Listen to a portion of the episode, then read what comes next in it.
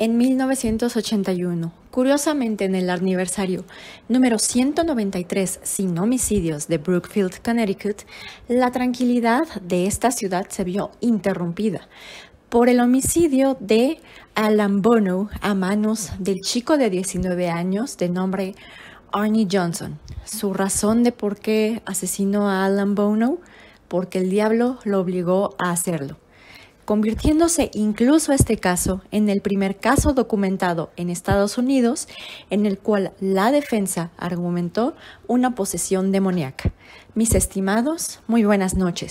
Les habla Señor Oscuro y hoy veremos el caso de Arnie Johnson, también conocido como el caso El diablo me obligó a hacerlo. Mis estimados, ¿cómo están? Muy buenas tardes. Les habla Jessica de parte de Señor Oscuro y bienvenidos a otro episodio de la parte paranormal de Señor Oscuro. Antes de empezar, como siempre, quiero mandarle un fuerte saludo a Pepe y a Oscar. Si no los conocen, por favor búsquenlos como señales podcast en sus redes sociales como son Facebook, Instagram, YouTube y Spotify. Este es un podcast mexicano, la verdad es que se los recomiendo mucho por si les interesa el tema paranormal de asesinos seriales y ovnis. Y además, como escucharon en el aviso antes de, empezar este episodio, eh, este episodio probablemente contenga spoilers de la próxima película del Conjuro, en donde aparecen Eddie Lorraine Warren. Parece que se va a estrenar hasta septiembre de 2020. Bueno, claro, eso es si la pandemia nos lo deja, claro está. Pero tengo entendido de que esta nueva película de los Warren realmente trata del caso del cual este se va a discutir el día de hoy. Entonces, pues probablemente con este episodio contenga diversos spoilers. Si realmente son muy fanáticos de los expedientes de los casos Warren o si son muy fanáticos de Eddie Lorraine Warren, entonces por favor no continúen escuchando el episodio porque probablemente eh, les arruine la película. Pero en fin, después de toda esta introducción, ahora vamos a analizar el caso.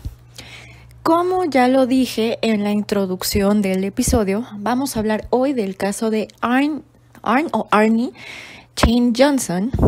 Este es un chico de 19 años que en 1981 asesinó de cuatro puñaladas a su arrendador de nombre Alan Bono.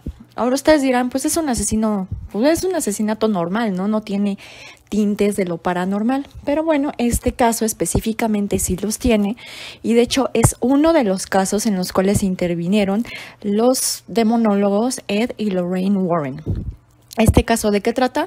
Bueno, básicamente fue, este es el primer caso documentado en Estados Unidos en el cual la defensa quiso, vamos a decirlo, que declararan no culpable, bueno, inocente a Arnie Johnson por el asesinato de Alan Bono, argumentando que al momento de que él cometió este asesinato o este homicidio, Arnie Johnson se encontraba poseído por el demonio. Sí, así como lo escuchan, eh, al parecer sí hubo una defensa en Estados Unidos en el cual intentó utilizar una coartada de posesión demoníaca eh, para, este, para tratar de argumentar de que Arnie no era culpable. Pero antes de hablar específicamente de lo que ocurrió ese fatídico 19 de febrero de 1981, nos tenemos que remontar a un año antes y específicamente vamos a hablar de un niño de 11 años llamado David Glatzel. Ustedes dirán, oye, pero pues ¿qué relación tiene David Glatzel con Arnie Johnson? Bueno, resulta que eh, David Glatzel, este niño de 11 años, fue el primero que fue poseído por el demonio que supuestamente después poseyó a Arnie Johnson y que por eso asesinó a su arrendador. Está un poco confuso, entonces presten atención porque, bueno, ya verán por qué. Entonces, nos situamos en 1980 en la ciudad de Brookfield, en Connecticut. Arnie Johnson, de 19 años en ese entonces, y su novia, Debbie Glatzel, de 26 años, decidieron rentar una casa para empezar a vivir juntos y así separarse cada uno de la casa de sus padres. Específicamente Debbie. Al momento de que compraron la casa, evidentemente como cualquier pareja, pues tuvieron que ir a revisar la casa y, y empezar la limpieza para empezar a mover los muebles. Por eso Debbie le pidió a su hermano pequeño David Glatzel, de 11 años, que por, favor, que por favor le fuera a ayudar con la limpieza y él aceptó. Así que se dirigieron a la casa y cuando llegaron, David decidió acudir a la recámara principal a empezar a barrer y a realizar las labores de limpieza. Sin embargo, cuando llegó a ese cuarto, de repente sintió una presencia que lo empujó y le dijo, ten cuidado. David evidentemente salió corriendo, salió de la casa y cuando Debbie le preguntó qué había pasado, le contó que en el cuarto principal, mientras estaba limpiando, vio a un hombre viejo, a un, bueno, él le decía como the old man. Y que este hombre viejo le había dicho que tuviera cuidado. Evidentemente Debbie no lo creyó, no creyó las mentiras que estaba diciendo su hermano, pues para ella eran mentiras y para ella era una excusa para no ayudar a la limpieza de la casa. De todas maneras, David no entró en esa casa en el resto del día. Ya al anochecer, Arnie Johnson, Debbie Glatzel y su hermano David se dirigieron a casa de los Glatzel, porque ahí iban a quedarse hasta que la casa en renta quedara totalmente amueblada y lista para habitarse. David le volvió a contar a su madre, de, eh, a su madre lo que había visto, que había visto a una persona vieja, es decir, a The Old Man o este hombre viejo, y que él le, le había advertido que no se mudaran en esa casa. Evidentemente, Debbie le comentó a David que eso era imposible, ya que ellos ya habían gastado dos meses de la renta y que no había posibilidad de que les regresaran el dinero. Sin embargo, en un tono burlón, Debbie gritó, que le gritó al hombre viejo que si no quería que se mudaran, diera una señal. A lo cual, segundos más tarde, las cosas que se encontraban encima de la mesa comenzaron a temblar. Evidentemente nadie le creyó a... Bueno, todos están bastante espantados, pues yo también lo estaría. Y aparte, pues, no le pides a una entidad que se, que se muestre, ¿saben? Entonces, esto es una muy mala idea, pero bueno, en fin. Evidentemente David creyó que era un invento de David, pero bueno. Y además, David lo que le explicó a la familia y a Arnie es que de repente tuvo como una especie de visión en la cual observaba a The Old Man, a este hombre viejo, dentro de la casa que en renta y observaba a un animal que tenía mucho miedo y que estaba rasgando la puerta, es decir, estaba rasguñando la puerta. Evidentemente no lo creyeron y mejor lo mandaron a dormir. Pero después de eso, eh, Arnie y Debbie decidieron regresar a la casa a seguir viviendo ahí. El día siguiente de este suceso, Arnie y Debbie se dirigieron a la casa en renta y notaron que de repente sí había unos rasguños en la puerta de entrada, tal y como lo había dicho David. Eso evidentemente los asustó y digamos que si esto fuera una película de terror se terminaría muy rápido en este punto porque decidieron dejar la casa. Justo cuando estaban sacando las pocas cosas que habían logrado ingresar el día anterior, llegó la mamá de Arnie y le explicaron que efectivamente ya no iban a vivir en esa casa. La mamá de Arnie se molestó muchísimo, ya que ella ya había vendido su departamento y había decidido mudarse con ellos. Entonces, pues ella se sintió bastante mm, abandonada, vamos a decirlo así, y a pesar de que le explicaron la situación, ella dijo, yo no creo en fantasmas, no me vas a abandonar así y dame las llaves. Entonces, pues, en lo que, se en lo que veían que hacer, la mamá de Arnie se quedó viviendo en esa casa en renta pues en lo que en lo que veían que pasaba con las apariciones o este este esta entidad que se había encontrado a David.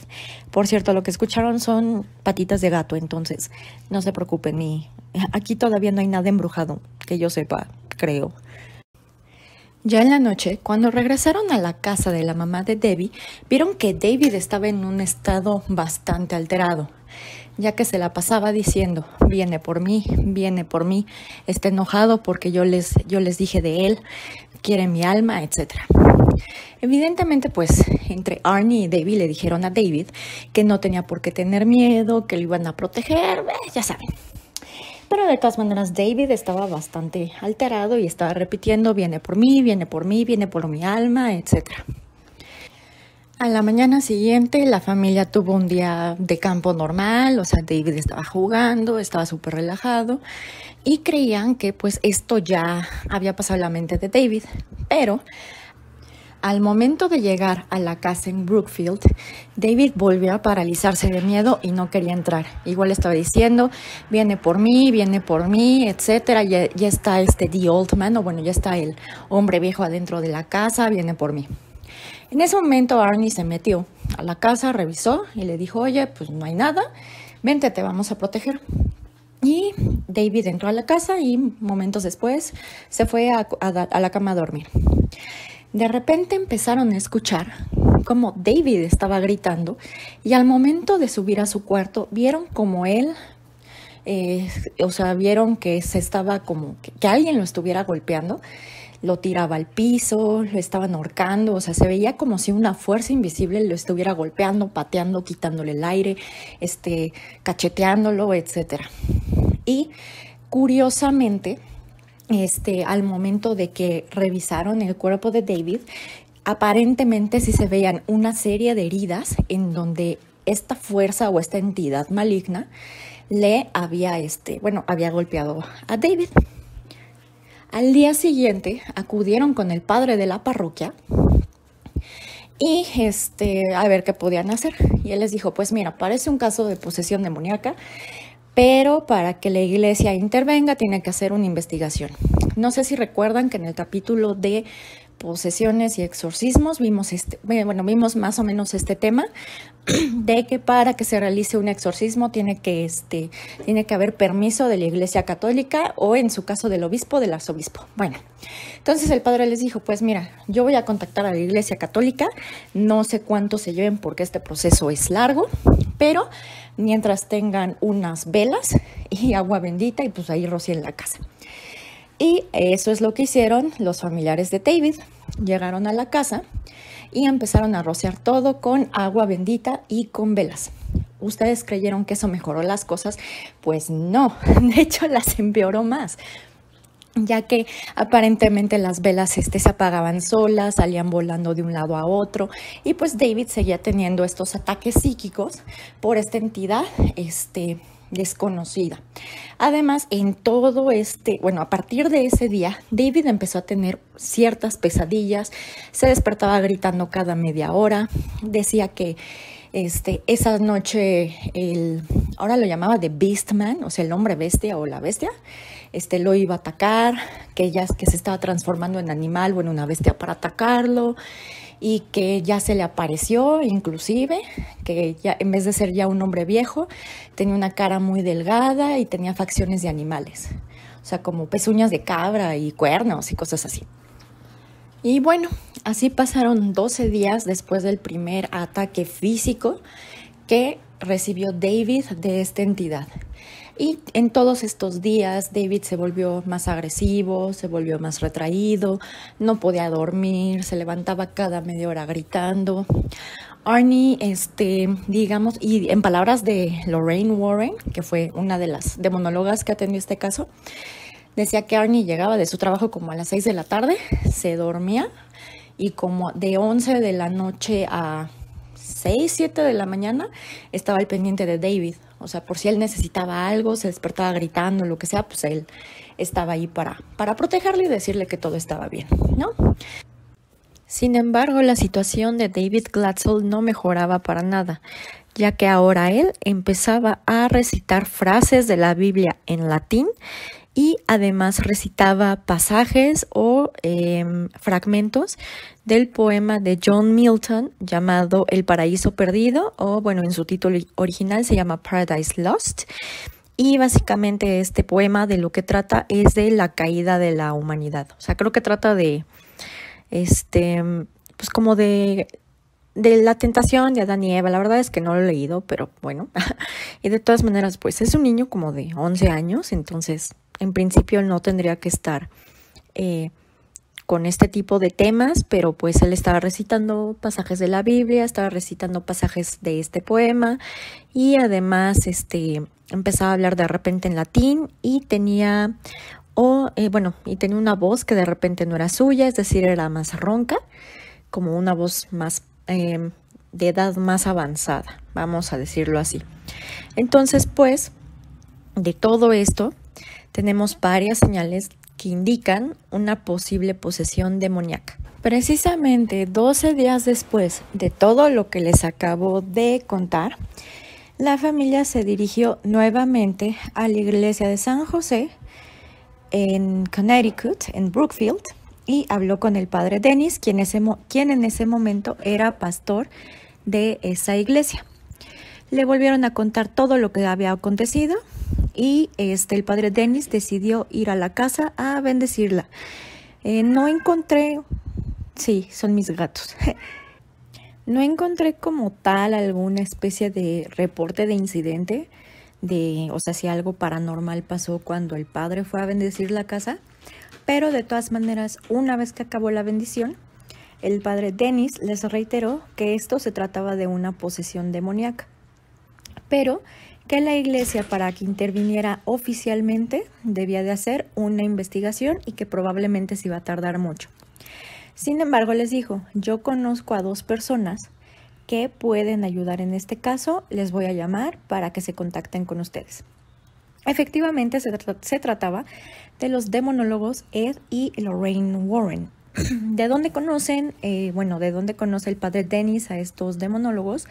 Resulta que el padre Dennis en ese momento fue designado por el arzobispo para hacer un exorcismo a una casa derivado eh, de una infestación demoníaca. Y bueno, este, este caso, precisamente el de esta otra casa que está en Connecticut, ya después, y veré si hablamos de eso. Parece que está interesante, pero bueno. Este es un caso que los Warren están investigando y de ahí lo conocieron. De acuerdo con una entrevista de Lorraine Warren, em, el padre Dennis no quería verse tan involucrado en este caso, en el caso de David Glatzel, porque además de que ella estaba este, haciendo un exorcismo de casas, o bueno, este, unas plegarias de liberación em, de esta otra casa que tenía infestación demoníaca, él tenía como que miedo de que el demonio fuera a atacarlo. Entonces les pidió de favor que si podían ver el caso de David Glatzel. Eh, Lorraine Warren dijo que por supuesto y el padre Dennis lo que dijo fue, mira, muchas gracias, preferiría que fueran hoy en la noche porque está bastante pesado el tema. Y además el padre Dennis les reveló que David Glatzel había sido detectado o diagnosticado con una discapacidad mínima de aprendizaje. Esto va a ser importante, ya verán por qué. Eh, se los adelanto un poco, eso significa que pues le hicieron estudios o aparentemente le hicieron estudios psiquiátricos a David Glatzel y lo que le encontraron fue, o sea que no tenía ninguna enfermedad mental aparentemente, pero que tenía esta especie de discapacidad mínima de aprendizaje. De acuerdo con una entrevista realizada a Lorraine Warren del caso, una vez que supieron que David tenía esta mm, discapacidad de aprendizaje, se contactaron con un doctor llamado Jim Grosso, o Grosso, así lo dice Lorraine, porque él tenía un hijo con la misma discapacidad que David y que le, bueno, le preguntaron que si lo podían, los podía acompañar para que ayudaran a determinar si efectivamente se trataba de un tema de posesión demoníaca o si todo lo que estaba pasando podía derivarse de esta discapacidad de aprendizaje que tenía David.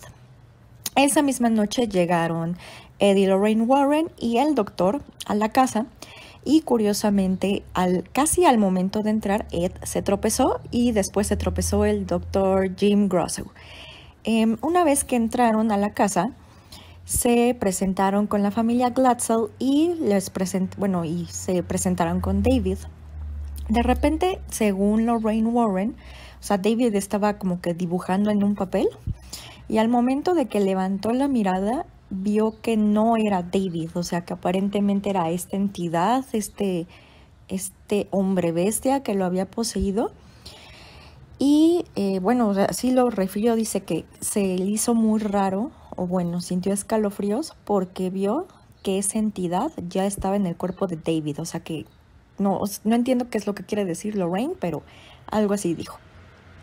Y justo cuando le presentaron a los Warren, David Glatzel volteó y dijo, se dirigió a Ed y le dijo, tú te caíste al, al entrar. Ed respondió, como lo sabes, y dijo, él me lo dijo, o sea, refiriéndose al hombre bestia. En ese momento, este, Ed Warren decidió primero hacer una entrevista a los familiares y después dirigirse con David para seguir platicando. Una vez que Ed Warren entrevistó a toda la familia, eh, decidió entrevistar a David Glatzel y primero le preguntó que si le podía hacer algunas preguntas de este hombre bestia. Primero le preguntó que si era un fantasma, a lo cual no obtuvo respuesta de, por parte de David, que si era un demonio y tampoco obtuvo respuesta. Preguntó, oye, ¿este hombre bestia tiene algún superpoder? Y le dijo, pues mira, dice que te puede aventar por la ventana. Y dice Ed Warren, bueno, a ver, si eso es cierto, y es cierto que tiene poderes, entonces que toque en la mesa tres veces. Evidentemente nada pasó y le dijo David Glatzel, el hombre bestia se está riendo de ti porque dice que no lo puedes mandar. Fue a lo que Ed Warren contestó con un no puede hacerlo entonces. Y fue de repente cuando la mesa empezó a temblar. También de acuerdo con una entrevista de Lorraine Warren, Justo cuando Ed le estaba haciendo esta entrevista a David Glatzel, se podía ver como una especie de neblina oscura o una sombra al lado de David. Ahora, a partir de aquí, todo se vuelve sumamente confuso. La verdad es que las fuentes no se ponen de acuerdo y no sé por qué. Pero básicamente lo que pasó fue que aparentemente le practicaron tres exorcismos menores a David Glatzel en diferentes lugares. Estos lugares como tal no aparecen o bueno, hay discrepancia entre ellos y aparentemente estuvieron ya seis, em, seis padres o seis sacerdotes y que aparentemente tres eran de, bueno, eran directamente del Vaticano de Roma y que no podían con David. Entonces les digo, realmente como tal las fuentes no se ponen de acuerdo, pero en resumen lo que pasó fue lo siguiente. Se realizaron tres exorcismos menores, que no sé qué sea esto porque como vimos, o sea, el rito del exorcismo como tal tiene que estar aprobado por el Vaticano. Entonces parece que fueron unas plegarias de liberación. Aparentemente en estos tres exorcismos este, amarraban a David en una silla de hecho, llegaba a desmayarse y hasta le decían que, uno, o sea, cuando se caía al suelo y desmayado, lo volvían a poner ahí.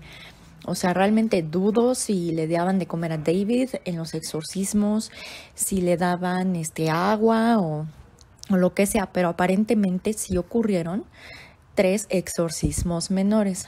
Ahora, también hay una mm, discrepancia porque muchos dicen, bueno, hay varias fuentes que dicen que justo en uno de estos exorcismos, Arnie Johnson le gritó al diablo que dejara en paz a David y que mejor se metiera con alguien de su tamaño, es decir, que mejor lo poseyera. También dicen que después de que llegaron los Warren y se fueron, o sea, de, después de la primera visita a la que les estoy contando, Em, Arnie Johnson sí gritó, por favor, oye, deja al niño en paz, métete con alguien de, tu tamaño, métete conmigo. Realmente aquí son varias discrepancias, eh, porque pues en efecto no sé, o bueno, las fuentes no se ponen de acuerdo cuándo fue que Arnie Johnson dijo esto. También existen otras discrepancias respecto de la situación en sí de David Glatzel, ya que hay algunas fuentes que mencionan que cuando David estaba en este proceso de posesión, vamos a decirlo así, em, le dijo a la familia que existía un pozo en la parte de atrás de la propiedad y que de ahí eh, venían los demonios. Eh, y después también hacen referencia a que esto se lo dijo justo cuando llegaron los Warren. Entonces, independientemente de eso, aparentemente Arnie acudió al pozo eh, que mencionó David, porque pues aparentemente no sabían que existía. Y Arnie en ese momento vio a The Beast Man o a este hombre bestia, al demonio que estaba acosando a David. Y pues también hay otras discrepancias porque dicen que justo cuando, o sea, justo después de que Arnie mencionó, o bueno, retó al demonio para que lo poseyera, em, de repente parece ser que se subió a su coche, vio a este hombre sombra y su coche repentinamente aceleró, o sea, se pusieron los seguros, aceleró hacia un árbol y justo se iba a estampar. Sí, están escuchando pelea de Mishis. Bueno, justo se iba a estampar contra el árbol cuando de repente se paró. Es decir, que, no, que, nunca llegó a, a chocar.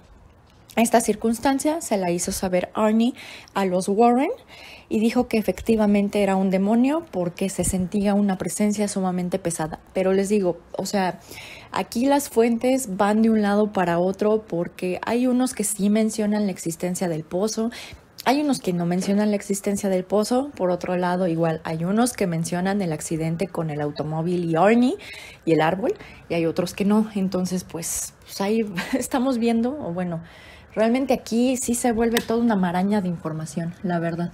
Ahora, aparentemente después del tercer exorcismo menor que les digo, no sé qué sea, parece ser una em, oración de liberación, eh, David Glatzel volvió a la normalidad, es decir, ya no se veían cosas, este, y ya se comportaba como un niño normal de 11 años. Pero quien ahora se empezaba a comportar de manera extraña era Arnie Johnson. De acuerdo con las declaraciones de Debbie, una vez que terminaron los exorcismos de David Glatzel, su prometido Arnie empezó a presentar los mismos síntomas de posesión demoníaca que David, o bueno, más que nada síntomas similares, ya que de repente entraba en trance, em, le gruñía la nada, este, mm, también se volvió más violento, en fin, de todas maneras, se me hace raro porque eh, si hubieran visto, bueno, si Debbie hubiera visto estos síntomas de posesión demoníaca, que eran muy parecidos a los de su hermano, pues hubiera hecho algo en ese momento, ¿no? Pero bueno, no estamos aquí para, para preguntarse de las decisiones de vida de estas personas. Pero bueno, ahora sí llegamos al día de los hechos, es decir, el 19 de febrero de 1981. Aparentemente ese día, Arnie Johnson había dicho en la oficina que iba a estar enfermo, o bueno, avisó que no iba a ir a la oficina. Él se dedicaba, era como, o sea, se le llama tree surgeon en inglés, que al español se traduciría como cirujano de árboles. Ah, entonces, aparentemente era un paisajista. Y Debbie era la encargada de el área de estética en un salón de perros en un salón para perros. Entonces ese día, el 19 de febrero de 1981, sí, están escuchando muchas peleas de Michis, quién sabe por qué, pero bueno. El 19 de febrero de 1981, Arnie Johnson habló a su oficina y se reportó enfermo, es decir, que no iba a ir, y decidió pasar todo el día en el trabajo de Debbie junto con su hermana Wanda y la sobrinita de Debbie llamada Mary de 9 años. Aparentemente ellos estaban pues ahí en la oficina, super cool, y llegó el jefe de Debbie, Alan Bono, que a su vez era arrendador de Arnie y de Debbie Glatzel. Los invitó a comer a todos a un bar, parece ser que también a la niña de nueve años, y estuvieron tomando bastante. Justo cuando salieron del bar empezaron a discutir Arnie y Alan Bono Realmente no se especifica el tema de la discusión. Dicen que puede ser por culpa de que fue por culpa de Debbie, o bueno, que la razón por la cual discutieron fue de Debbie, pero que Alan Bono se estaba viendo cada vez más y más agresivo, probablemente por la cantidad de alcohol que ingirió. Se hicieron de palabras, Debbie intentó separarlos, y de repente Alan Bono agarró la mano de la sobrina de Debbie, es decir, de Mary de nueve años, y amenazó con que no la iba a dejar ir. Ya, eh, por alguna extraña razón lo convencieron de que la soltara. Arnie y Alan siguieron discutiendo. En ese momento Debbie mejor se fue este, a buscar el coche y justo cuando regresó, Aparentemente la discusión ya había escalado demasiado y Arnie empezó a gruñir como si, o sea, empezó a gruñir, empezó a hacer ruidos como de animal, sacó una navaja de bolsillo y se la clavó cuatro veces a Alan Bono. Aparentemente, una de las heridas que le causó, una de las lesiones que le causó, fue del estómago hasta casi tocar la base del corazón, o sea, como si lo pretendiera destripar o como si fuera una especie de autopsia. Em, Alan Bono murió horas después en el hospital derivado de las heridas, evidentemente. Y la policía, momentos más tarde, bueno, horas más tarde, encontró a Arnie Johnson a dos millas de la escena del crimen o del lugar de los hechos, sin recordar lo que había pasado.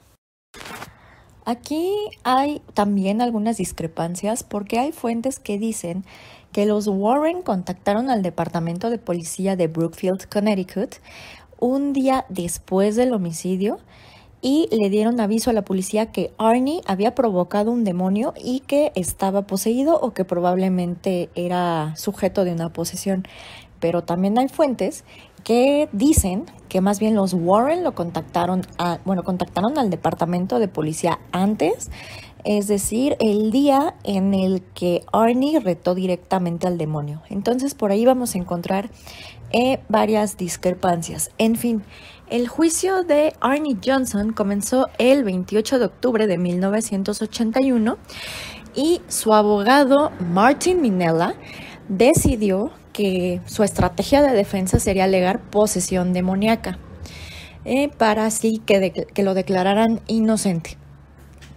Aparentemente, este, también Martin Minella, bueno, no aparentemente, la idea de Martin Minella, que es el abogado de Arnie Johnson para la defensa, em, se basó porque en Reino Unido parece ser que existieron dos casos en los que la defensa alegó posesión demoníaca como una especie de causa de exclusión de la responsabilidad penal, o sea, para que determinaran que era inocente, porque pues el diablo los hizo hacer, bueno, los hizo cometer los crímenes. Eh, pero estos casos aparentemente nunca llegaron a juicio, sino que se arreglaron fuera de la corte. En fin, pues esa fue la estrategia de Martin Minella y de hecho parece ser que además de reunirse con los abogados de Inglaterra, bueno, del Reino Unido, también Martin Minella quiso o amenazó a la Iglesia Católica no sé específicamente si a esta iglesia específica de Connecticut, de Brookfield, porque aparentemente, y lo que decía Martin Minella era que este, ellos sabían que, que, existía una posesión y sabían de la posesión de, de Arnie Johnson y no hicieron absolutamente nada. Pero pues eso se quedó así. Y em, además en el juicio efectivamente la Iglesia Católica admitió haber investigado el caso de David Glatzel, o sea, del niño chiquito, pero es lo único que dijeron, de que lo investigaron y ya, no dijeron conclusiones, no dijeron absolutamente nada respecto del caso. Respecto de este tema de la defensa por posesión demoníaca, el juez Robert Callahan eh, lo desestimó por completo y de hecho le ordenó a los miembros del jurado que al momento de deliberar no tomaran en consideración los argumentos de posesión demoníaca. Entonces la defensa, eh, bueno, Martin Minella, que es el abogado defensor de Arnie Johnson, optó por alegar eh, legítima defensa. El jurado deliberó por tres días y finalmente, el 24 de noviembre de 1981, condenaron a Arnie Johnson a 15 años de prisión por el homicidio cometido en agravio de Alan Bono. Aquí, em, o sea, en Estados Unidos lo manejan como manslaughter, que aquí el equivalente, el equivalente sería como un homicidio simple, o sea, no es un homicidio con violencia, no es un homicidio calificado ni nada, pero, o sea, vamos a decir lo que em, lo manejaron como homicidio simple si lo vemos desde la óptica del derecho penal mexicano.